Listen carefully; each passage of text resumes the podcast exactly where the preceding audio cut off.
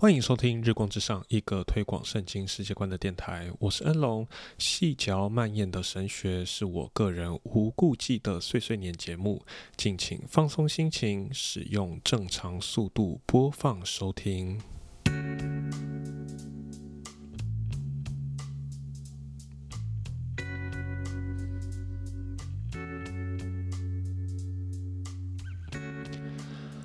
我想大家大概都有多多少少感觉到，就是 我是一个啊相当会钻牛角尖的人。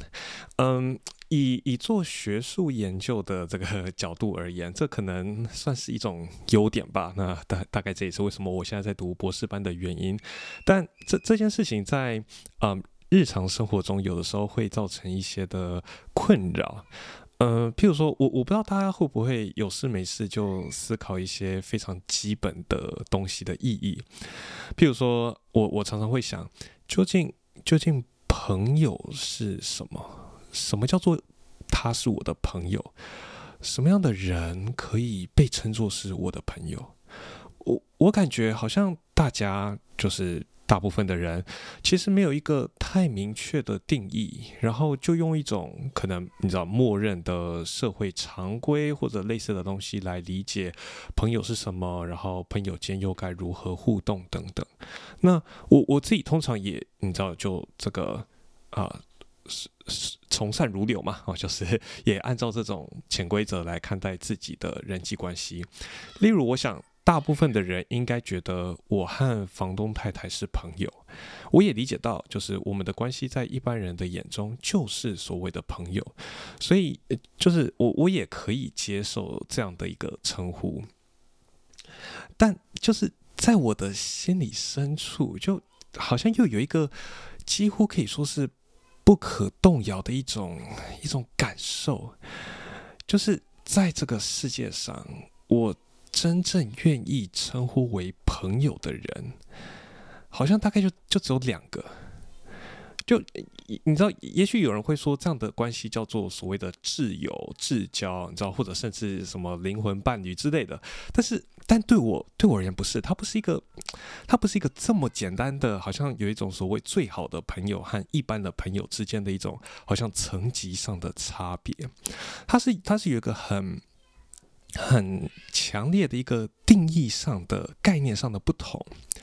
这是出于一个好像我我心里对朋友这个概念有一个很强烈的认定。我我花了 我花了蛮长的一段时间，才才慢慢的梳理出说，我我的心中有一个所谓的，那我们就姑且说朋友检测器一样的东西。那它的有一个检定的标准是这样的，因为耶稣告诉我们说。人为朋友舍命，人的爱心没有比这个更大的。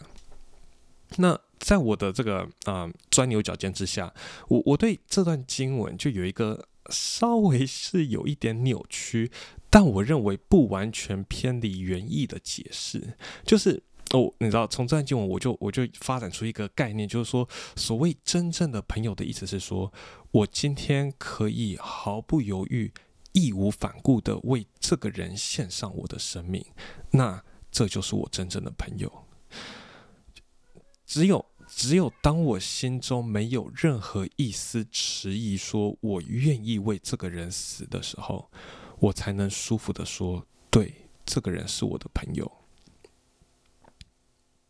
怎么样？很极端吧？你知道，就是因为我这个人其实有一种强烈的与世界的。脱节感，我我其实不是那么在乎啊，至少我现在自己想起来了，好像不是那么在乎自己的生命。所以你今天你要我为一个人舍命，我大概最后都会是愿意的。但有一个有有一个强烈的区别在于，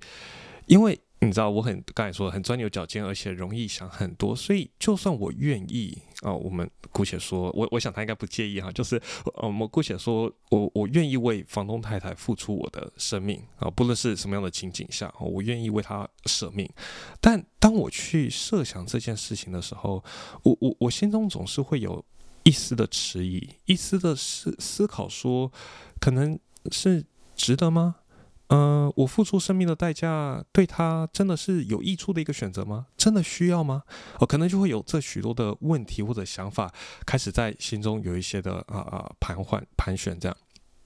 虽然到最后我都会说，对我愿意，因为我知道，就是啊，为为人付上生命的代价，再怎么说都会是一个正确的选择。但是，但是我我心中的这一丝的迟疑，不论多么微小短暂，就会让我好像觉得说我无法最真诚、最舒服的坦然的说，对，他是我的朋友。所以，所以我的朋友真的很少。至至少至少我我我心中是这么以为的，然后也因此就是我很容易活得嗯很很孤僻啊。例如啊，我现在就就觉得说我在一个美国人教会聚会，然后因为语言和文化的隔阂，就算就算和我最熟识的那几位弟兄，我都都很难觉得说他们是我真正的朋友，所以我常常就会觉得好像在这个教会。就是好，好像很孤单，然后好，好像没有什么太真实的团体生活，好像没有，没有真的能够跟人有连接。可是，可是你知道，不论不论我心中再怎么强烈的有这样对所谓朋友的概念有一个精准的定义和要求，这都不是圣经描绘我们与他人与其他弟兄姐妹关系的样貌。我们我们回到圣经来想这个所谓朋友这件事情，我我想从一个比较比较不一样、比较特别的角度切入。在圣经中，我们想摩西这个人，他是一个相当奇特的一个人。就是你知道什么过红海啊、出埃及这些神迹奇事，其实都还算小事。真正特别的是，圣经说，上帝与摩西面对面说话。好像人与朋友说话一般。这里，我想我们可以特别留意两点：第一个，摩西被比作是上帝的朋友，这已经相当奇特；第二个，这个朋友的关系展现在于面对面说话这样的一件事情上。与上帝面对面的关系，是本身就是我们按神的形象被造的一个目的，是。你知道有一天我们到了天上的时候，要和他有的关系，我们常常会说嘛。你知道有一天我们要见主面啊，要见到他的面，就是跟他有个面对面说话互动的关系。不过神学上就是大家会探讨一个问题，就是到底所谓的面见上帝，就是看见上帝，到底是什么意思？上帝是个灵，我们如何可以面见他？如何可以看到他？啊有些人说啊，比较偏这个罗马天主教的思维，说这是一种我们理性上的看见啊，或者说像是用心灵的眼睛之类的。那另外有一派的人说啊，这是要看到基督的肉身啊，就看到他，我们就看到上帝。这些说法都有些道理，也都表达了一些圣经某一些层层面的真理。但我想大家常常忽略的一件事情是，圣经要表达我们面见上帝一个很基本的意义，就是。我们成为上帝的朋友，你知道我们会说嘛？耶稣是我们最知心的朋友。可是有有时候，我觉得这这句话说的有点太被说的太肤浅了。我们我们跟上帝做朋友的关系，我我个人认为，要真正深刻理解它的意义，我们要要从约翰福音第十七章来看，在在那边上下文十五章里面，耶稣已经说，他从今以后要把门徒们称呼为他的朋友啊，所以在上下文当中，呃，耶稣已经把自己和门徒之间的关系认定为一个朋友的关系，而到了十七章。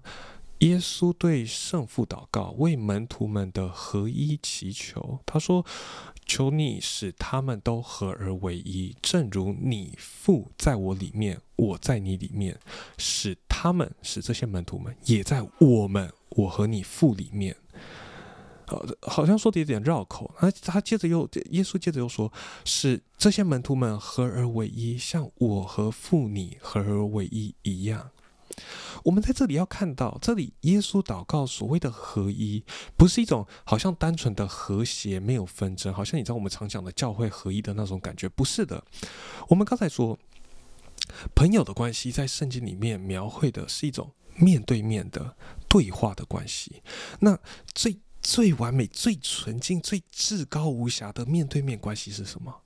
是圣父、圣子、圣灵三一神之间的关系，是父子灵三个位格在永恒中面对面说话。就是圣子作为父的话，圣灵作为聆听者，圣子作为作为父本体的真相，他的印记，他。他爱子是父的形象，这些这些圣经中的用词，不单单只是要表达圣子耶稣他是完全的神，他有完全的神性，其实更深刻的是要表达父和子之间那最亲密无间的一个面对面的深刻的关系，他们是最要好、最要好的朋友的一个关系。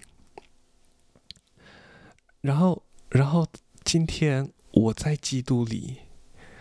你知道，基督在约翰福音十七章的祷告，不单说让我今天可以参与到三一神这永恒美妙的团契当中，他说，我和其他的弟兄姐妹之间也要有一个像是三一神那样的一个深刻的、深刻的团契关系。说团契关系可能有点太术语了，就就直白的说，就是我和其他弟兄姐妹，不论我心中再怎么认定他们是或者不是我的朋友，我到底愿意或者不愿意为他们舍命，我我有几分的犹豫，几分的你知道思量，这些都不重要了，重要的是我在我们在基督里。我们真真实实的是不能被分割的朋友，我们拥有这个世界上的人无法想象的友谊，我们拥有我们自己都没有想象到的友谊。所以，所以就是，虽然我不觉得我们教会的其他弟兄姐妹真的能够称得上是我的朋友，嗯，这这样这样说好像有点太啊，这个太太骄傲嘛，太太自以为，但但就是不。不论不论我心中怎么认定这些人是不是我的朋友，